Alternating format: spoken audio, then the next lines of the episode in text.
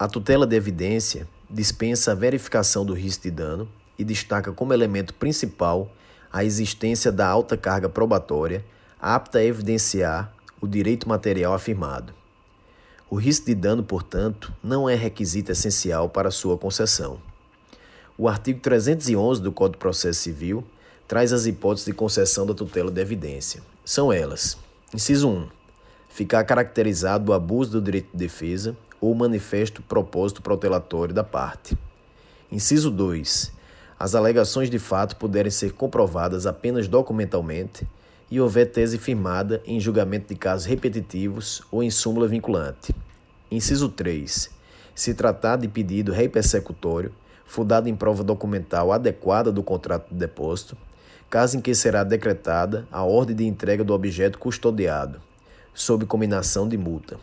Inciso 4. A petição inicial foi instruída com prova documental suficiente dos fatos constitutivos do direito do autor, a que o réu não opõe a prova capaz de gerar dúvida razoável.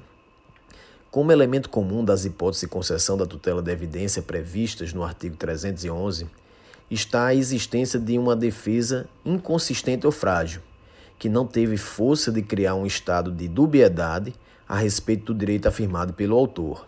Assim, ou a defesa é concretamente inconsistente, como ocorre nos incisos 1 e 4, hipótese em que se exige por parte do juiz para a concessão da tutela provisória fundada na evidência a análise do comportamento do réu para assim configurá-la, ou haverá uma presunção judicial de que a defesa a ser apresentada será frágil, como ocorre nos incisos 2 e 3, hipóteses em que a antecipação da tutela é de imediato possível, independentemente da oitiva da parte adversa, sendo assim liminarmente concedida.